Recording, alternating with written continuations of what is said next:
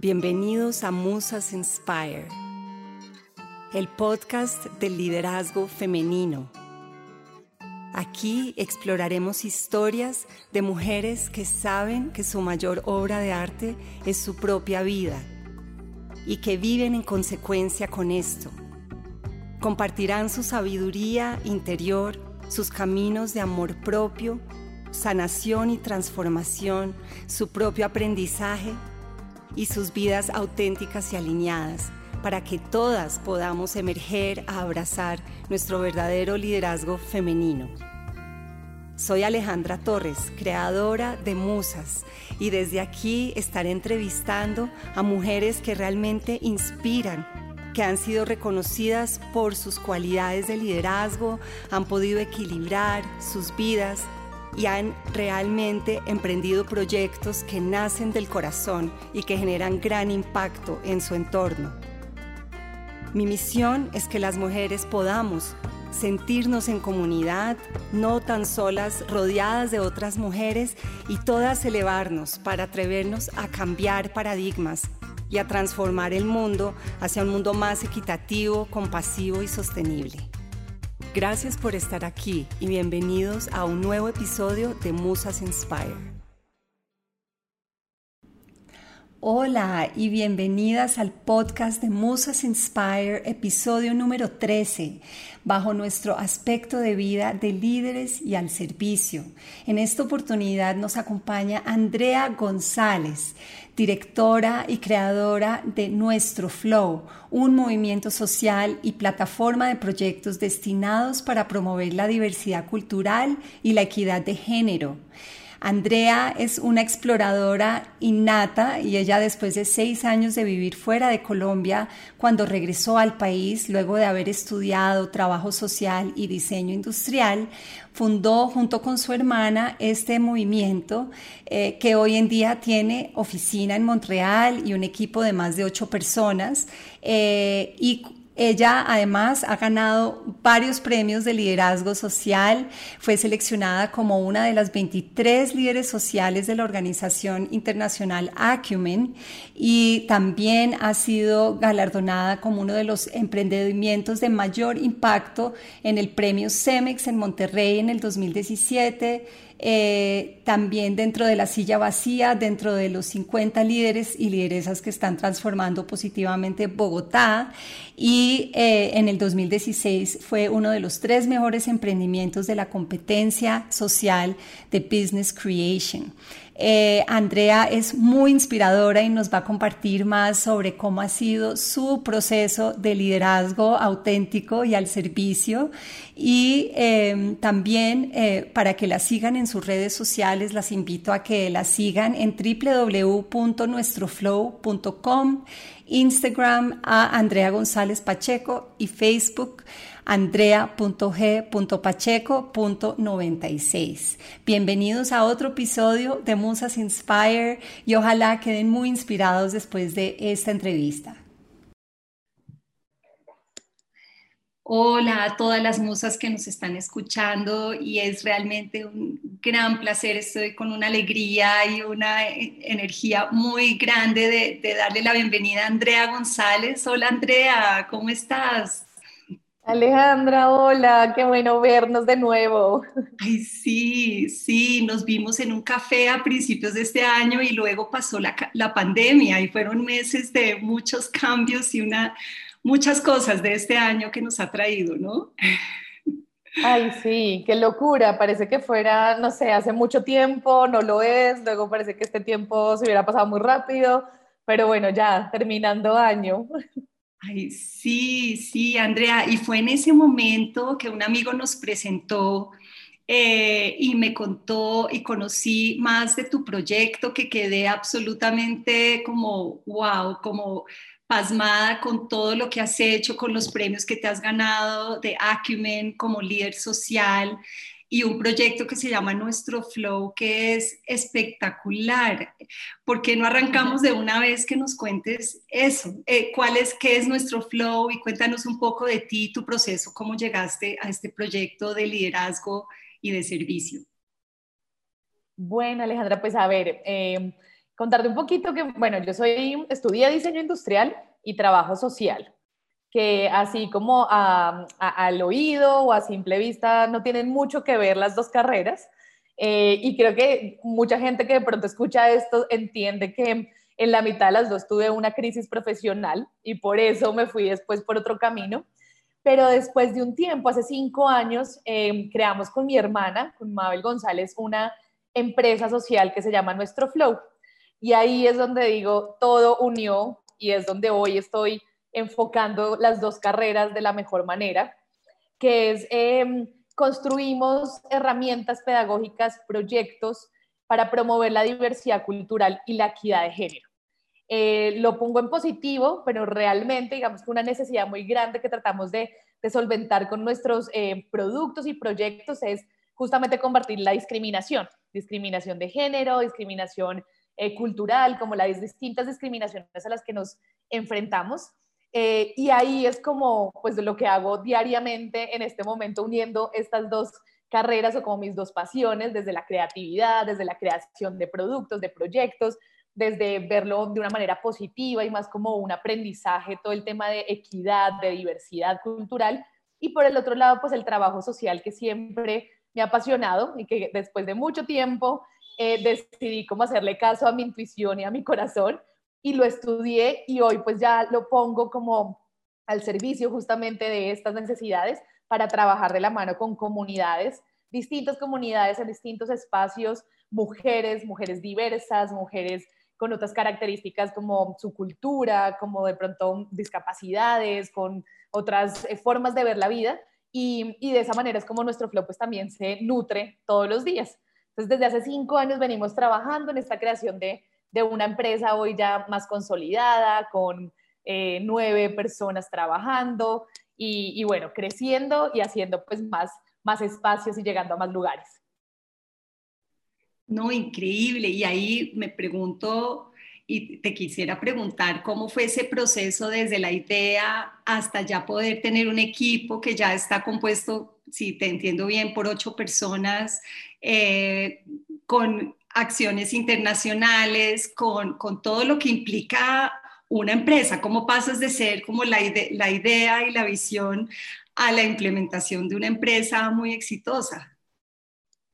Wow, pues es, creo que como todo proceso de pronto de empresa es sentarse a ver, eh, sí, yo, yo, creo que, a ver, la idea empieza siendo una campaña de comunicaciones. Comenzamos siendo una campaña de comunicaciones, algo que decíamos sin muchos recursos podemos hacer, que es a través de redes sociales, ¿no? Porque en ese momento que decido ser emprendedora, dejé mi trabajo, dejé todo para, para buscar como eh, este, esto que yo sabía que iba a pasar, bueno, esto que me movía y que de pronto no, no me sentía como ubicada en ninguna empresa y dije, lo, lo quiero hacer pero pues dejé todo. Entonces no había recursos y yo dije, bueno, lo, que sea más fácil puede ser una campaña de comunicaciones, usando las redes, usando ahí un poco del diseño que yo sabía hacer piezas gráficas o un par de mensajes.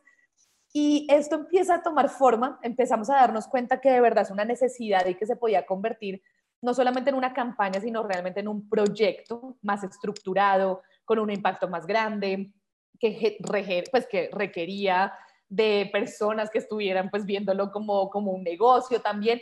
Y bueno, ahí nos embarcamos ya en empezar a, a tener personas mentoras.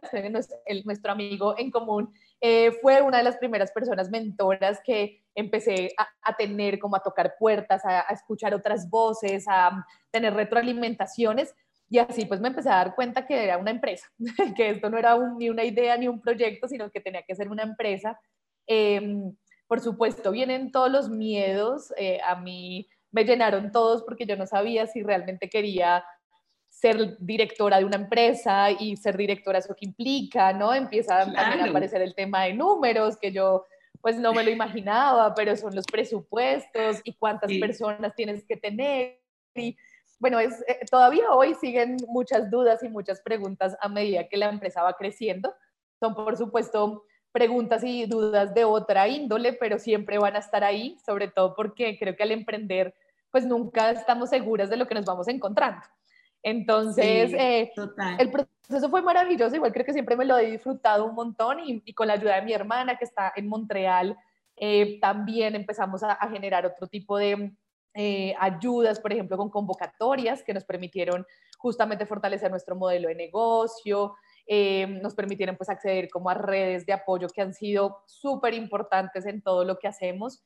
y desde ahí pues el proceso personal siempre ha estado, ¿no? Como también aprender a conocerme, saber en qué puedo ser buena, eh, qué necesito reforzar, en dónde necesito ayudas y otras personas que trabajen pues para, para nosotros, de que trabajemos en equipo, eh, a que estamos listas y a que no. Bueno, hay un montón de, de situaciones, pero creo que ya en este momento pues es, eh, eh si logramos ya tener una empresa más organizada, pues somos una empresa, que eso ya también es distinto, constituidas y con personas que eh, generan y pues que están en distintos roles, con distintas áreas y bueno, y tratando de crecer, justamente este año pudimos abrir como en nuestra sede en Montreal, que fue también algo que veníamos buscando y no se había podido lograr, pero entonces ya tenemos con mi hermana, la está liderando desde allá y dos personas más, y acá en Colombia somos seis conmigo.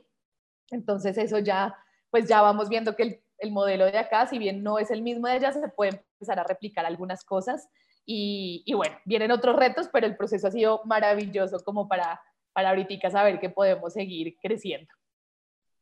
No, no, es eh, espectacular. Y te quería entonces preguntar, tú hablaste de liderazgo, de que así como tenías que hacer afuera, también era una mirada hacia adentro, a ir como desarrollando tu liderazgo, a ver, a ir afianzándote. Em, ¿Cómo definirías un poco ese proceso de afianzar tu liderazgo y qué cualidades nosotros en Musas pues hablamos de liderazgo femenino como algo arquetípico, como ciertas cualidades de liderazgo femenino y liderazgo más masculino. Eh, ¿Cómo has navegado tú en ese tema de tu propio liderazgo y qué tan, qué tan importante ha sido equilibrar tu liderazgo entre las cualidades femeninas y las masculinas? Wow, a mí me, me encanta eso porque entonces, yo no la tenía tan clara hace, hace un tiempo, digamos, de estas dos, eh, sí, de, las cualidades, eh, incluso el proceso de liderazgo, creo que tampoco me quedaba tan claro que, que, cómo era o cuál era o dónde tenía que, si se podía estudiar, ¿no? reforzar o mejorar.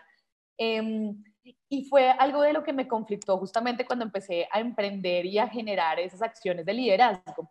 Y era justamente también cuestionar cómo cómo se lidera en este momento, ¿no? ¿Cuáles son esas acciones de liderazgo y si realmente el liderazgo siempre tiene que ser de una única manera y si el que está ahorita, que es un poco más el masculino, es el que debe ser, porque, porque creo que es el que nos muestran, ¿no? El que uno pues ha visto, pero cuando te enfrentas a liderar, pues también te enfrentas con, pues a mí, me pasó al principio de tener muchos hombres en una mesa y yo venderles una idea, un proyecto y claro que me sentía distinta, sentía que había unas barreras, sentía que de pronto ese modelo no lo conocía, no sabía si me tenía que comportar igual que ellos, si tenía que asumir algunas actitudes iguales.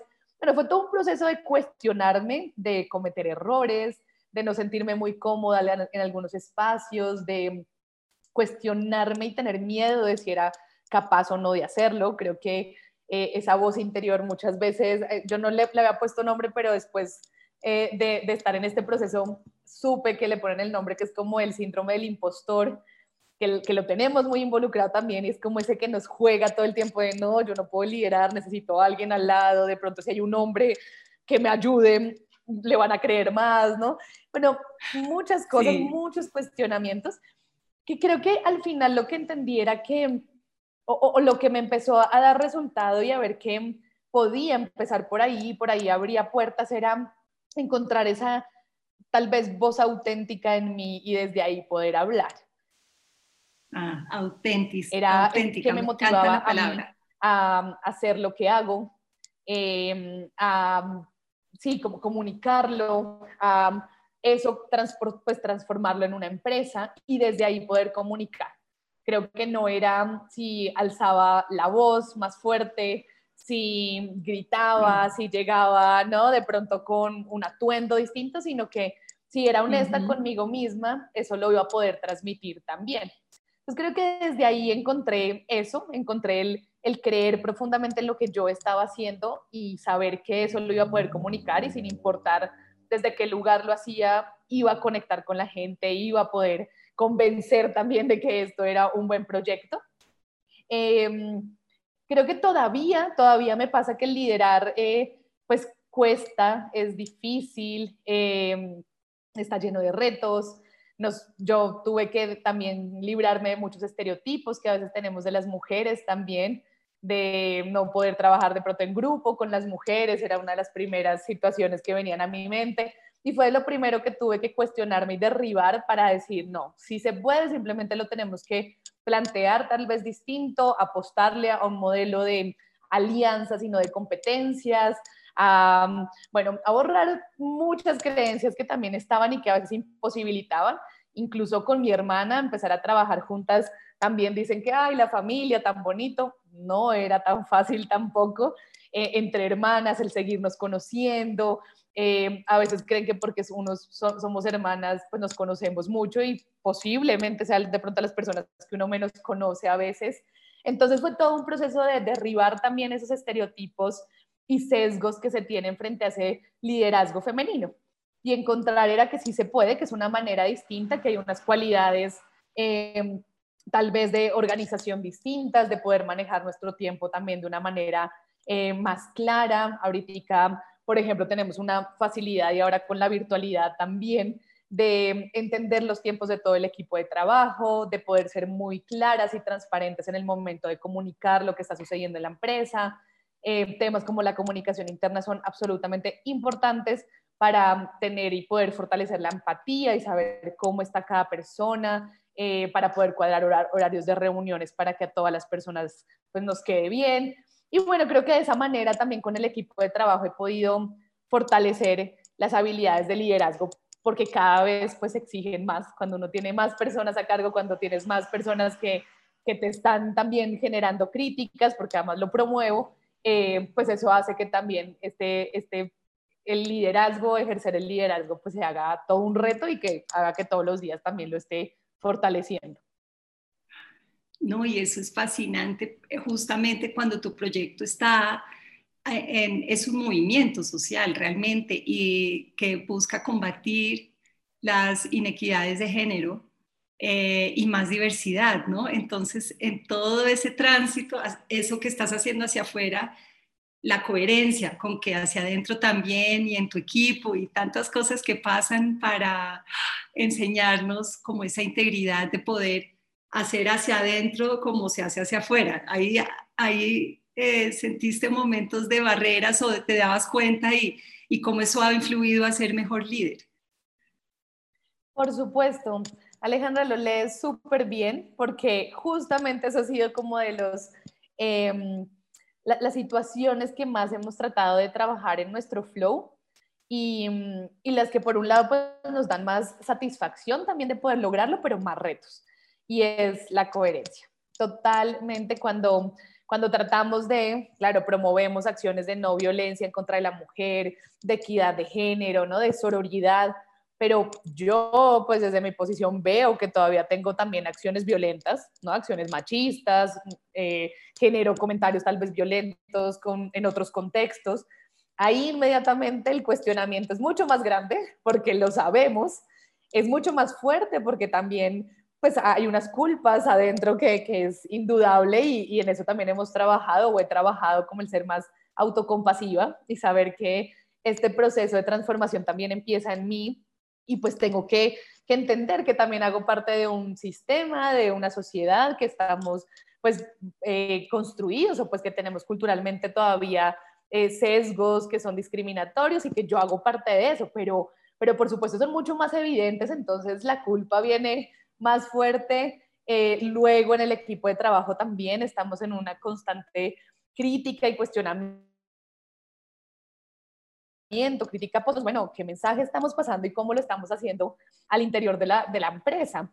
Em, sí, es una de las cosas que, que más nos ha costado. Em, también lo, vemos como desde afuera y es que eh, la gente también con la que estamos trabajando nos cuestiona, ¿no? Entonces también damos un mensaje y llegan las críticas de afuera mucho más fuertes que si el mensaje fuera otro.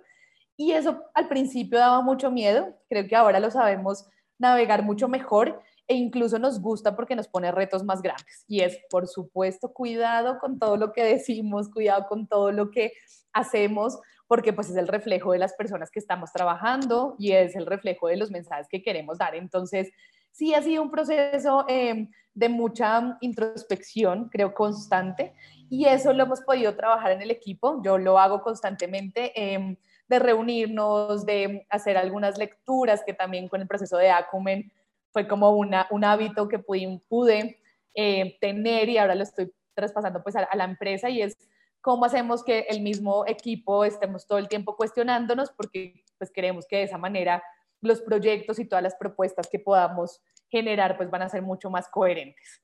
Entonces, sí, es un proceso creo que, que a veces pienso que nunca va a acabar el, el seguir aprendiendo y seguir encontrando situaciones en, en cada persona, en mí misma. No, total. Y es un proceso cuando es llevado con esa profundidad que te escucho, con esa profunda escucha hacia ti misma y luego hacia tu equipo. wow, eh, eres un ejemplo muy inspirador de lo que es ese liderazgo femenino, que es empático, es colaborativo, es reflexivo y que creo que se necesita para, para regenerar el mundo ese tipo de, de nuevos liderazgos. Y es, y es cierto que estamos como tumbando tantos paradigmas tantas formas de ver el liderazgo que nos encasillan eh, y que nos limitan tanto lenguaje implícito y explícito que muestra, pues que, que refuerza la discriminación. Entonces, estás haciendo un trabajo muy, muy valiente y es muy, muy interesante ver tu, tu proceso. Y para otras mujeres que quieran ejercer un rol de liderazgo de mayor impacto, eh, me parece muy inspirador como lo has hecho y con esa autenticidad, como un paso a la vez también, que no, son, no, somos perfectas, sino que estamos en continuo proceso. Y eso es lo importante, es el camino, más que el destino. Y además en estos espacios, ah, yo, yo lo vine a entender después también, porque también nos imponen un poco la competencia, ¿no? Y es ver tal vez otros liderazgos también femeninos, y uno dice, ay, pero ya lo logró y ya lo hizo, y, fue más rápido, ¿no? Yo también quiero. Y creo que es eso, yo, yo después de, de cinco años que ya tiene nuestro flow, pero creo que al segundo año era muy frustrante saber que todavía no éramos empresa, que todavía no había recursos, que... Y claro, y uno empieza a comparar y a decir, pero entonces no soy buena en lo que hago, no estoy liderando bien, eh, sí, empieza uno a dudar de, muchas cosas, a darse cuenta que el éxito de pronto tenía que ser más rápido porque me dijeron, entonces ya, ya no lo voy a lograr.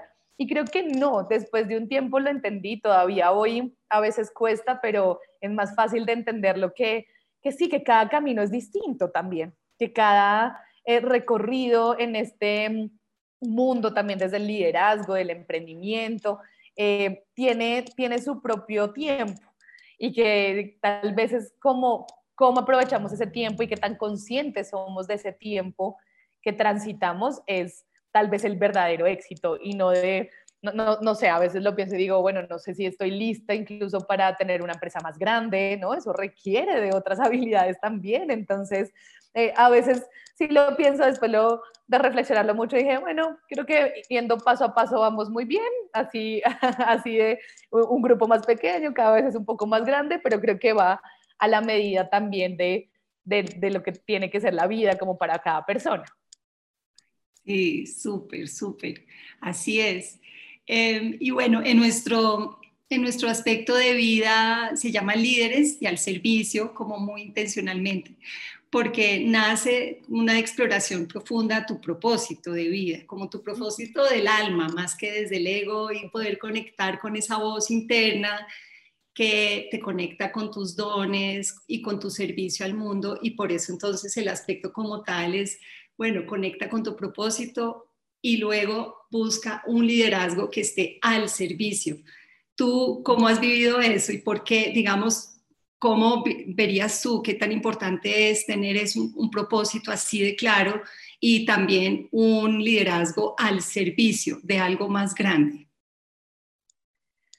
Bueno, claro, yo, creo que em, pues yo lo he podido ver porque simplemente nuestro flow, em, digamos, como nacemos y esa necesidad que, que, surge es justamente de de, unos dolores profundos que, que, bueno, que yo encontré desde, desde siempre un poco hacia el tema de las desigualdades y era directamente hacia afuera, ¿no? Era em, no, no, no poder comprender o de pronto no poder entender y luego no poder aceptar que existían tantas desigualdades eh, por simplemente una característica, ¿no? Tal vez por ser mujer, entonces no poder hacer algo porque eres mujer o porque eh, eres indígena o porque tienes una cultura distinta. Creo que, claro, desde ahí hay una motivación, hay un valor, como un, un valor, llamémoslo como de un propósito o una fuerza que mueve para poder hacer algo, pero, pero siento que solamente, digamos, el que nos duela o en algunas situaciones pues no, no es suficiente. Hay que tomar esa voz también para hacer de pronto un eco frente a estas desigualdades que están sucediendo y ahí, es cuando el liderazgo pues se pone al servicio de esta necesidad, eh, al servicio de pronto personas que no pueden llegar a algunos espacios, eh, al servicio de algunas, de, conectar voces, que eso es lo que creo que hacemos, de conectar situaciones, de conectar espacios, de conectar grupos de personas Em, y, lo, y, lo, podemos poner justamente en, ese espacio eh, de servicio para poder crear desde ahí o para poder generar desde ahí. Creo que eso fue lo que nuestro flow desde siempre eh, hizo sin entender muy bien qué podía ser al servicio, ¿no? Creo que después también, después de, un tiempo, era que entendíamos que, que, claro, podíamos poner nuestros privilegios también eh, al servicio de otras personas que no los tenían, eh, podíamos poner nuestro conocimiento eh, al servicio de, alguien que de pronto no lo conocía y así con todo lo, que estábamos generando. Y eh, estoy segura que si ese, e, ese, ese elemento en este momento no existiera nuestro flow, pues pierde todo el sentido de lo que es nuestro flow. ¿sí? No, no lo hacemos, eh, creo que las, las, primeras personas, incluso pues el equipo de trabajo siempre lo dice y es algo muy gratificante, pero las primeras personas que estamos aprendiendo constantemente somos nosotras. Así que muchas veces ahí el ego no habla tanto porque estamos en constante desconocimiento incluso, ¿no? De, desmontar muchas cosas porque lo aprendemos desde las otras personas con las que estamos justamente prestas a, ofrecer nuestro, nuestra capacidad y, nuestros día a día Em, y pues creo que es fundamental justamente para generar estas redes, para generar estas alianzas y para así construir pues sociedades distintas, que es lo que nuestro flow le apuesta. Si no lo hacemos al servicio, si no lo hacemos como a esa, a, esa conexión de seres humanos que, que, esperamos y que hemos generado, pues no, no lo podríamos hacer. No es como algo eh, propio ni personal, sino que creemos que siempre pues tiene que estar abierto a otras personas, a las otras, personas que se quieran sumar también a este movimiento. Así que hace total sentido y creo que el liderazgo pues va hacia ahí, ¿no? Hacia cómo podemos sacarlo de la organización y ponerlo al servicio de las personas que pues que estén también dentro de este flow que estamos generando. No, espectacular. Súper. Y bueno, y hablemos de otra cosa que es la creatividad. Tú, Andrea, has creado personajes eh, para llenar los, los, materiales de comunicación que has hecho, las campañas.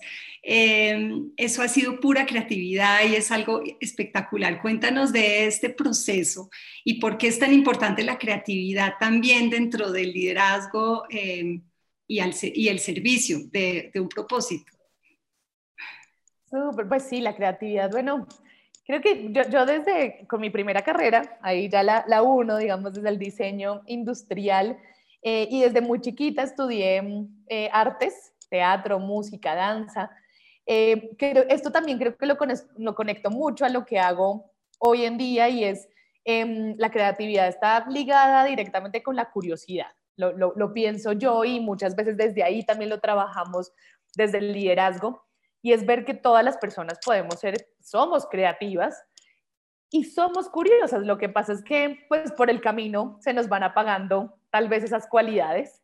Eh, creemos que muchas veces eso es más de niñas y de niños o de unas edades. Em, en mi caso pues siempre fue muy cultivada, siempre la, la, mantuve, siempre fui muy curiosa y eso hace que también, digamos, esa curiosidad por conocer otras culturas, otras formas de ver la vida, siempre estuvieron en mí como un valor y no como algo a rechazar o a tenerle miedo, sino siempre, quería viajar, quería conocer otros, otras formas de ver la vida. Creo que en eso lo resumo, es como otras formas de, de poder comunicarse, de poder entender cómo funcionan las cosas y eso pues está el mundo construido. Entonces, eh, después, pues con toda esa curiosidad, creo que sí, la creatividad ha venido fluyendo muy bien en nuestro flow. Eso fue algo que nos identificó o nos eh, caracterizó desde el principio em, y que también se ha venido construyendo y se ha venido fortaleciendo con los procesos que hacemos con las comunidades o con las otras personas con las que trabajamos. Está ligada totalmente y desde ahí también em, pues el liderazgo y el servicio pues toman relevancia porque sabemos que nosotras solas pues no podríamos inventarnos un personaje si no conocemos de cerca a las personas que ese personaje va a representar, si no las escuchamos.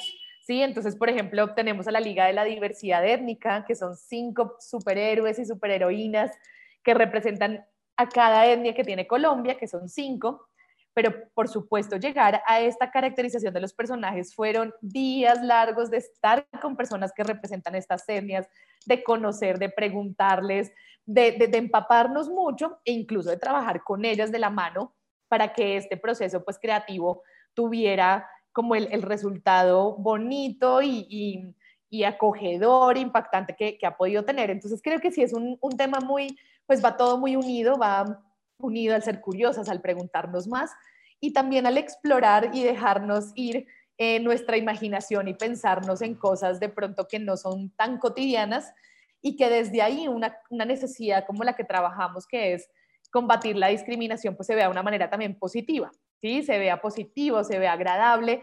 Entonces ahí estamos, creo que la creatividad siempre ha jugado ese papel importante de, de, hablar de este tema de una manera más cercana a la gente, de una manera más atractiva, de que no se vea como un regaño, como muchas veces eso, como un ataque o como juzgar a las personas. Creemos profundamente que, que, nacemos también, o, bueno, que la sociedad nos generan situaciones de discriminación, así que el que discriminar no, es apuntar con el dedo tú discriminas, sino que pues está inmerso. Lo que queremos es que justamente no sea un proceso de juzgar a las personas porque discriminan, sino que si resaltamos la diversidad y la equidad de género de una manera más entretenida y muy creativa, pues las personas también que conocen estos mensajes, ellas solas van a empezar a hacer ese cambio de, y, a reflexionar frente al tema de la discriminación. Entonces sí ha sido un proceso maravilloso, creo que es lo que más me disfruta además de, de nuestro flow. Eh, me encanta estar en las sesiones de, creación. Eh, sí, lo disfrutamos mucho. Creo que el equipo de trabajo también contamos con personas que también son muy curiosas, también eh, hay mucha búsqueda de recursos en otros lados, de qué podemos hacer. Por supuesto, siempre reforzando pues, el tema de equidad de género y de diversidad cultural, pero está muy, muy presente a la curiosidad que tenemos todas las personas del equipo de trabajo. Buenísimo. Y una última pregunta sobre nuestro flow. Eh, que este año ha sido un reto para todos eh, y y todas las empresarias, emprendedoras que hemos estado en este mundo eh, tratando de hacer crecer nuestros proyectos. La última vez que nos vimos estábamos en un café eh, compartiendo, nos vimos de manera presencial y después, al mes cayó la pandemia. Eh, digamos, ¿cuáles han sido esos retos que has tenido que sortear y también algunos aprendizajes que posicionan mejor a nuestro flow? Porque también creo que de toda situación hay también aprendizajes y, y, cosas valiosas. ¿Y hacia dónde va nuestro flow? Si tú tuvieras la varita mágica y quieres eh, ponerlo a dos o tres años, ¿qué ves? ¿Qué va a pasar? Wow, Alejandra, pues sí, contarte que este año, después de, que nos vimos efectivamente, después de que todo pintaba como si ¿no? uno tuviera ya toda una, una certeza de lo que iba a pasar, eh, claro, la pandemia fue, personalmente sí fue de, mucho miedo e incertidumbre, justamente por tener una responsabilidad de, un equipo de trabajo y de, no saber qué iba a pasar con nuestro flow. ¿sí? Nosotras trabajamos mucho en territorios, con comunidades, en, espacios, nuestros talleres, pues son con niñas, niños, con espacios reflexivos, eh, y era muy difícil pues quedarnos encerradas y no hacerlo de las primeras cosas que, que con mi hermana pensamos, em, pues, pues era, o sea, lo primero que se nos vino a la cabeza era, vamos a quebrar, pues vamos a, o sea, no, no va a andar más nuestro flow, ¿cómo vamos a responderle a las personas que están trabajando con nosotras? Bueno, era de mucha angustia. Y por un lado es, lastimoso, por el otro lado para nuestro flow eh, fue muy positivo y era que este año nos ha demostrado, Alejandro, yo creo que al mundo entero que las desigualdades sociales existen y se hicieron mucho más visibles. Digo que es lamentable porque, pues porque no, yo, yo ya luego te cuento con cómo me sueña nuestro flow, pero pero creo que eh, el que la violencia en contra de la mujer en los hogares se haya aumentado por el tema del COVID, pues para nuestro flow fue una oportunidad de trabajo, ¿sí? y así es como empezamos también a avanzar este año, fue con una urgencia de hacer algo por estos temas que se estaban saliendo de las manos, que nadie esperaba que iban a suceder, que el gobiernos a nivel mundial no sabían cómo contener una pandemia que es la violencia de género, que es viejísima, pero que el COVID nos la estaba mostrando mucho más. Entonces, eh, sí fueron días de, mucha, de, mucha presión también, de responder muy rápido. El equipo de trabajo respondió muy rápido desde la virtualidad también, y esos fueron los primeros retos. Entonces, era responder a unos proyectos y a unos eh, clientes que nos estaban pidiendo. Entonces, era cómo hacerlo, pues porque es la sostenibilidad de la empresa, al mismo tiempo que cuidamos al equipo de trabajo y cambiamos de una manera eh, eficiente, pero muy consciente el modelo de, trabajar, que era lo virtual. Entonces fue, fue, fue todo un reto el empezar a trabajar para ya, o sea, era sacar una campaña muy rápida que empezamos a trabajarla con la Secretaría Distrital de la Mujer eh, para el tema de prevención de violencia de género, pero esto era en abril y mayo, acabábamos de entrar a pandemia con cooperación internacional y bueno, trabajando, pero tratando de hablar mucho con el equipo y ver cómo estábamos, ¿no? Cómo estábamos de conexión, cómo estaban en sus hogares, eh, cómo estaban anímicamente. Entonces fue, fue, un reto gigante y creo que uno pues, de los aprendizajes más, más importantes fue ese y fue el que podíamos trabajar de manera virtual. Eh, que podía yo personalmente confiar mucho en mi equipo y creo que ese es uno de los resultados más lindos de este año. Eh, para yo creo que cuando uno ejerce el liderazgo también y cuando se es emprendedora, em, soltar muchas cosas es muy difícil. Uno cree que, que lidera todo y que uno solamente hay una manera de liderarlo y es la mía y es la correcta, solamente hay una manera de hacerlo, ¿no? Y es la que yo sé y pues en esa confío. Y cuando sucede esto, pues hay que confiar en los otros liderazgos también del equipo, en los aprendizajes de cada una, soltar, porque si no, nos queda muy difícil poder avanzar y nos quedaba muy difícil avanzar. Entonces fueron de los aprendizajes más lindos. Em, ahora yo cuento con, pues durante la pandemia eso se fue, eh, digamos que esa carga ya pudimos empezarla a tener mucho más tranquila y ya era pues tener proyectos en otras cabezas que no eran la mía, era soltar muy, muy grande, digamos, todo ese miedo y esa incertidumbre. Y nos ha funcionado muy bien el trabajo virtual, creo que por el camino fue, fuimos, eh, sí, como ajustando muchas cosas y bueno, funcionó, pero entonces de los aprendizajes más, más grandes era ese, era que tocaba confiar en el equipo y creo que este año pues la pandemia nos, nos lo obligó a hacer y fue maravilloso.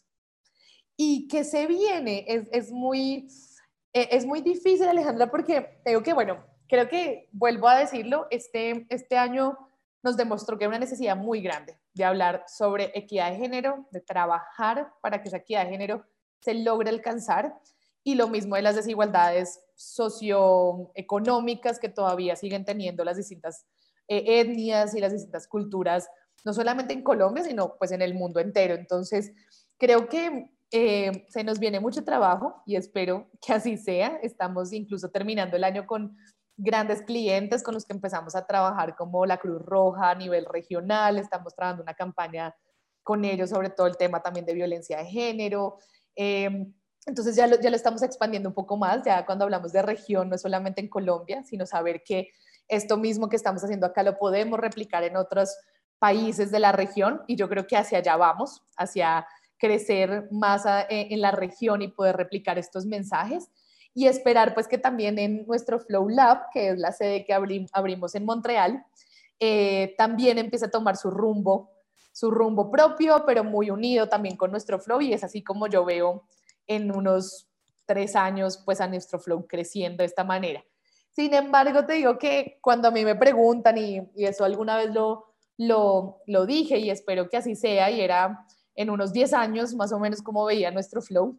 Y en algún momento pensé en que esperaría pues que se acabe nuestro flow, que de verdad no exista más porque ese día sabremos que de verdad ya no hay más situaciones de discriminación que tengamos que, que trabajar por, sino que de pronto nuestro flow se transforme en otra cosa muy distinta, pero que la necesidad de trabajar de nuestro flow pues ya no exista y hayamos alcanzado de verdad esa equidad y esa igualdad que, que pues buscamos. Entonces, creo que en tres años no va a ser, por eso todavía le doy tiempo, pero esperaría que, que en unos años de verdad tengamos que transformarnos totalmente.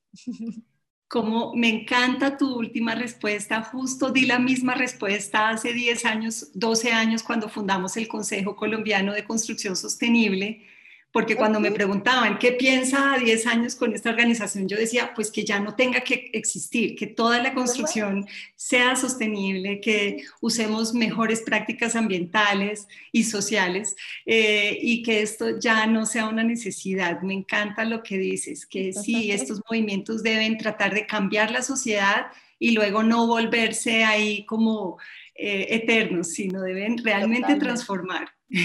Exacto, sí.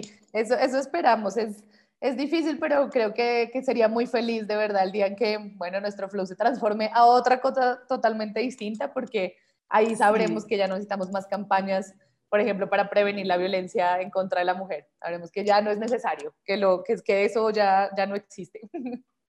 Ay, sí, sí, no, súper, no, pues... Eh ahorita te hago una última pregunta y luego quiero que todas las mujeres que estén acá escuchando y hombres escuchándonos también se conecten a este movimiento, con, las sigan en las redes sociales porque necesitamos mucha conciencia en este tema y creo que tu liderazgo acá es imprescindible y eres un ejemplo de, vivo de un liderazgo tan coherente y tan al servicio. Em, entonces, bueno, pero tengo una pregunta más personal, como para cerrar, ir cerrando. Y es, em, ya a nivel personal, ¿cómo encuentras como un equilibrio entre tu trabajo y tu vida? ¿Y qué prácticas de autocuidado tienes? ¿Qué tan importante es eso para ti? Muy importante, sí, definitivamente. eh, yo, creo que sin eso no hubiera podido, no, no, no, no estaría en este momento todavía eh, asumiendo también como el, el, crecimiento de nuestro flow. Em, porque creo que, bueno, desde un principio lo, lo vi, mm, la necesidad de sí, de mantener un equilibrio y de poder eh, separar también el trabajo de la vida personal. Entonces, eh, yo soy muy disciplinada, creo que, desde que empecé a emprender fue una característica porque también el no tener horarios, el no tener un jefe, ¿no? Una persona que, que sea, eh, que te esté dirigiendo, el no tener incluso pues un norte, porque yo no sabía ni para dónde iba al principio nuestro flow.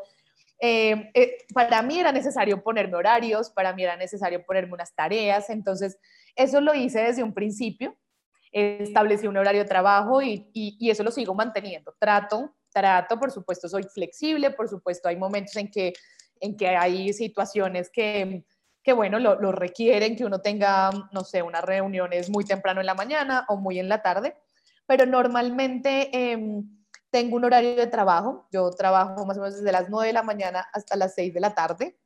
Eh, y hago que, la verdad, mis mañanas son muy sagradas. Eso es algo que, que tengo como de ritual o de hábito porque soy una persona que sí necesito como empezar bien la mañana para poder continuar el día pues bien. Entonces en la mañana trato de, hacer un poco de yoga, me lo dedico para hacer un poco de, sí, de despertarme, de hacer yoga, de meditar un poco, de desayunar muy bien y ahí sí poder comenzar el día. Entonces creo que esa es una, una de las primeras prácticas que, que empecé a asumir hace un tiempo, también con el privilegio de decir, bueno, si voy a ser emprendedora, un poco eh, más autónoma con mi tiempo, qué es lo que más me gusta y dónde me gusta más eh, tener ese momento para mí, eran las mañanas. Entonces, eso lo hago, pero también eh, constantemente trato, trato de hacerlo, sí, trato de, de mm, desconectarme un poco. Yo, bueno, el cine me gusta mucho. Antes, cuando se pudiera cine, era un, medio de escape. Ahora igual trato de, a veces hacer otras actividades como el deporte para, mm, sí, para, poder, em, yo creo que liberar un poco la cabeza de algunas situaciones. Y también eso me permite estar un poco más creativa y fresca después. Siento que sí es necesario hacer unas pausas y cuando vuelvo ya tengo tal vez una idea o ya tengo resuelto algo que me tenía eh, preocupada, entonces me, ha funcionado bastante bien. Y yo sí siento que el autocuidado pues es fundamental, es fundamental para, todo este proceso. El autocuidado eh, desde el, el, estar muy en contacto con, pues, con, con, el ser, ¿no? Con una misma todo el tiempo, incluso del cómo me estoy sintiendo en la posición, cómo me estoy Em, comunicando con la gente que me está pasando, porque estoy así. Creo que esos, esos momentos de, de, encontrar esa respuesta solo se hacen en esos momentos de autocuidado. Y pues sí, son fundamentales, son fundamentales para mí y siempre, siempre lo ha sido, así que lo trato de cultivar muy bien. Sí. No, muy importante. Y es claro, hay tanto la, y esta pandemia ha hecho que la gente es como que pierda esos límites y entonces he hablado con muchos amigos, amigas que, que, que, han tenido días que eternos, que empiezan a las 6 de la mañana y terminan a las 10 de la noche y como que no, pues eso a la larga te desgasta mucho, entonces eh, yo sí creo que el éxito de algo a largo plazo depende de tener un autocuidado sano y unos espacios sagrados para desconectarte del trabajo y eso te nutre para luego llegar mucho más eficiente al, al momento que estás trabajando, ¿no? Totalmente, totalmente. Y, quería también, digamos, un poco cuando, me, ha pasado mucho también cuando uno trabaja, pues estos temas, eh, pues, pues que para mí eh, llegan a ser un poco más fuertes también, ¿no? Y es de trabajar con temas de violencia de género, por ejemplo, de discriminaciones pues muchas veces duele, muchas veces eh, satura también la cabeza y uno quiere hacer más. Y, algo que entendí alguna vez era que ese dolor a mí se me traducía mucho en, en querer salvar, en querer ser la superhéroe, en querer eh, creer que podía salvar y que yo era la que, mejor dicho, lo máximo porque yo no sufro de eso, porque a mí no me pasa.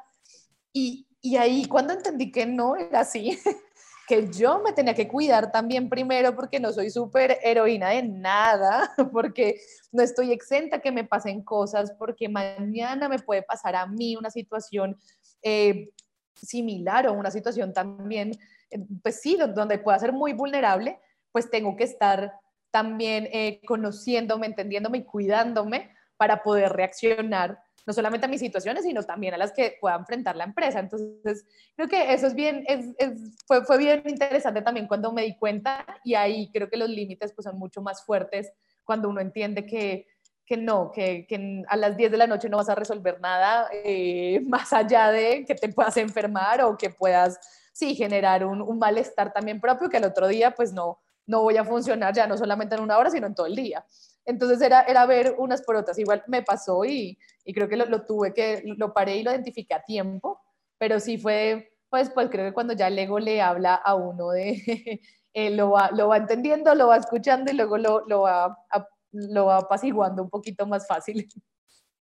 Wow, ese mensaje me encantó y creo que es como el, la, la perla de esta entrevista y es que ser líder y ser líder y al servicio y ser mujer no es igual a salvadora. Me parece un mensaje poderosísimo porque también nos enseñan mucho que para ser líderes eh, debemos sacrificarnos y ponernos al final eh, y eh, poner a todo el mundo de primeras y tenemos como un arquetipo de la salvadora muy reforzado incluso en nuestra cultura entonces me encanta lo que dices porque es al contrario y es algo muy importante. Creo que cuando empecé con Musas yo estaba un poquito con esa energía de Salvador y también pensaba que tenía que sacrificarme eh, o también cuando trabajé en proyectos ambientales era como todo el mundo primero y yo al final y eso creo que es un gran error que con la cual como error de concepción con el cual muchas de nosotras arrancamos a trabajar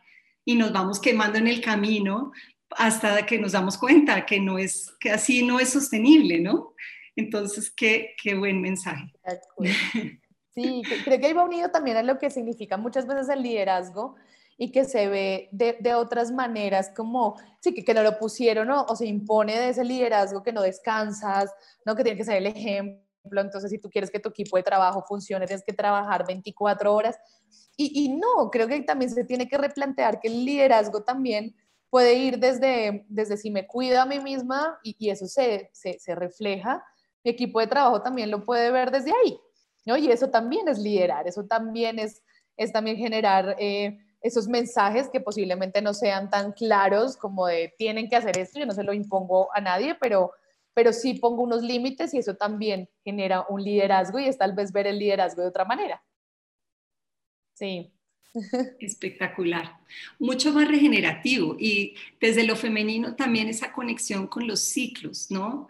con el, el hecho de que nosotros somos cíclicas y nuestra energía no es la misma todos los días. Tenemos momentos para descansar y renovarnos y luego momentos ya para salir con la energía plena de acuerdo pues a diferentes energías que están en nosotras, incluso la luna. Eh, seguro tú también estás muy conectada con eso, con esa ciclicidad femenina y, y también honras tus ciclos en todo este tema del equilibrio, ¿no? Sí, por supuesto. Y, algo también lindo, yo creo que lo he podido ver de pronto en los equipos de trabajo, también que, que, es una, digamos, cuando, cuando se hace este liderazgo y tienes un equipo de trabajo, pues siempre uno está pensando en ser coherente y en poder transmitirlo. Pero creo que también el, el, el entender que, pues, que somos seres humanos y que a veces no estamos bien y poder ser vulnerables al equipo de trabajo también es maravilloso. Al principio para mí era difícil, entonces siempre estoy bien, siempre estoy presta, siempre estoy lista, lo que necesites a la hora que quieras, yo estoy, ¿no? Em, pues dispuesta porque es el equipo de trabajo. Pero luego también entendía que no, que hay días en que yo también necesito una mano eh, y qué lindo podérselo decir al equipo como, uy, hoy, hoy no estoy bien en esta reunión, líderenla ustedes porque pues, no estoy, no estoy bien y eh, tengo también una vida, ¿no? Y de pronto tuve un problema eh, con la pareja o hay muchas cosas que también lo atraviesan. Em, y, muchas veces esa, ese liderazgo que entendíamos era esa persona que siempre está sonriendo, siempre está bien, ¿no? actitud positiva, y yo llego y muevo, y, si bien es muy válido, porque yo sigo siendo, digamos, de las personas que soy muy positiva y que trato de resolver todo muy rápido y darle la vuelta como al vaso lleno y, al, y no al vacío, hay días en que también estoy más vulnerable y estoy adolorida y es válido hacerlo y es válido manifestarlo y creo que esa honestidad también hace que el equipo de trabajo vea eso también como parte del liderazgo. Y son otros, otros aprendizajes y siento que a veces las mujeres también nos permitimos o lo estamos permitiendo hacer un poco más, que eso los hombres se lo debería permitir. Eso siento que también son situaciones que el machismo ha hecho que a los hombres no se les permita esa vulnerabilidad y también lo necesitan mucho más. Entonces creo que también hace parte del liderazgo el mostrarnos vulnerables y aceptarlo. Total, wow, me encanta y es exacto, siento que cuando el liderazgo femenino se cultiva en mujeres y hombres, para todos es mejor. O sea, hombres también deben practicar el liderazgo femenino que incluye esa conexión con las emociones, la vulnerabilidad, la autenticidad, hablar también desde la intuición, ser creativos eh, y, que todo esto hace un liderazgo mucho más al servicio de mayor impacto y creo que es un ejemplo a seguir y a cultivar. Sí, no, no, es fácil porque también se enfrenta uno con muchas cosas, pero, pero es bien gratificante. Sí, total, total. Claro, no es el camino más fácil a veces porque lo más fácil a veces es cerrar el corazón, actuar como si nada te toca y con la espada, ¿no? Que es como ese modelo mm, del paradigma actual.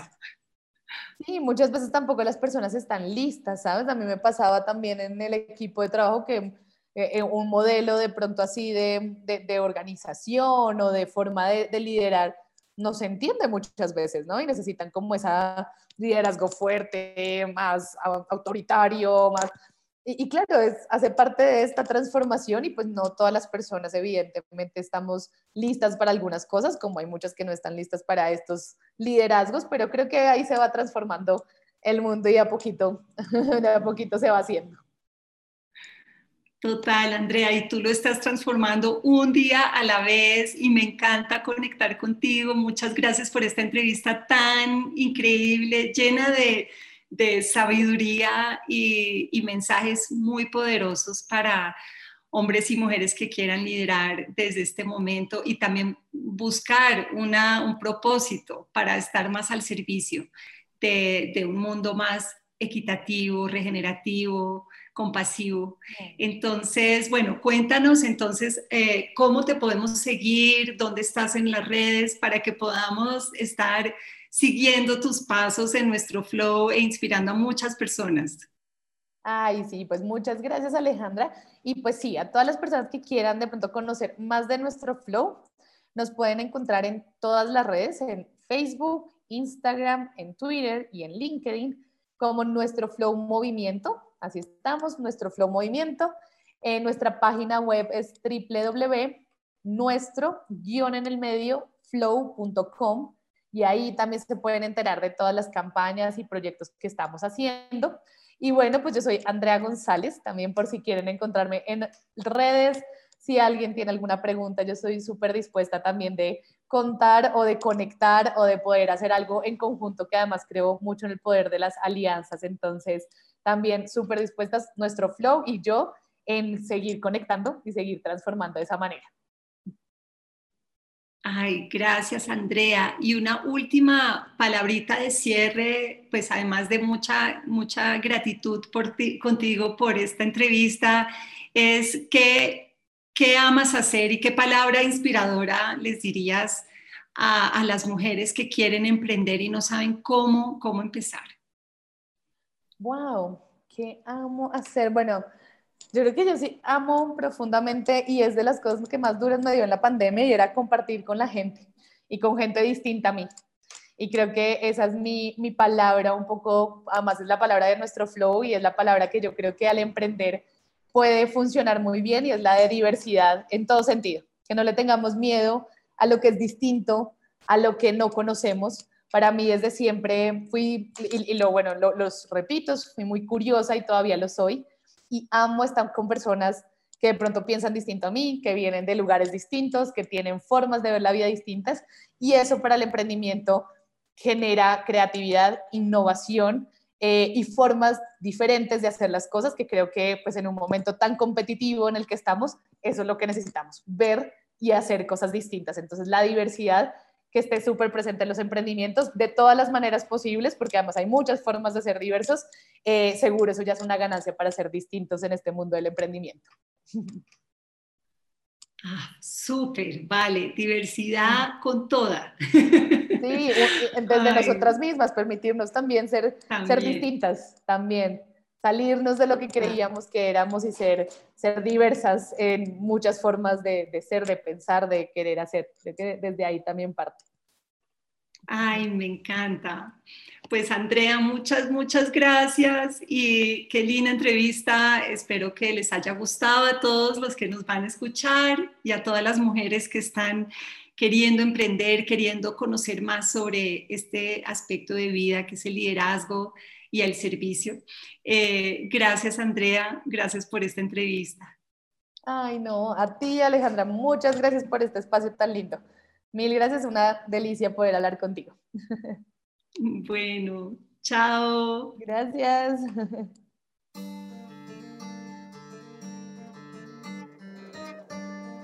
Muchas gracias por sintonizarte hoy a nuestro espacio de Musas Inspire. Te invito también, si resuenas con estos contenidos, que contactes con Comunidad Musas, un espacio único de contención y acompañamiento para mujeres en procesos de transformación y también que explores nuestros contenidos de Academia Musas, un lugar donde puedes explorar tu propio liderazgo y hacer procesos de transformación con las mejores mentoras. También te invito a que explores nuestra página web www.musas.co y que entres a nuestras redes Alejandra Torres Musas en Instagram y en Facebook. Muchas gracias por conectar y nos vemos nuevamente en otro episodio de Musas Inspire.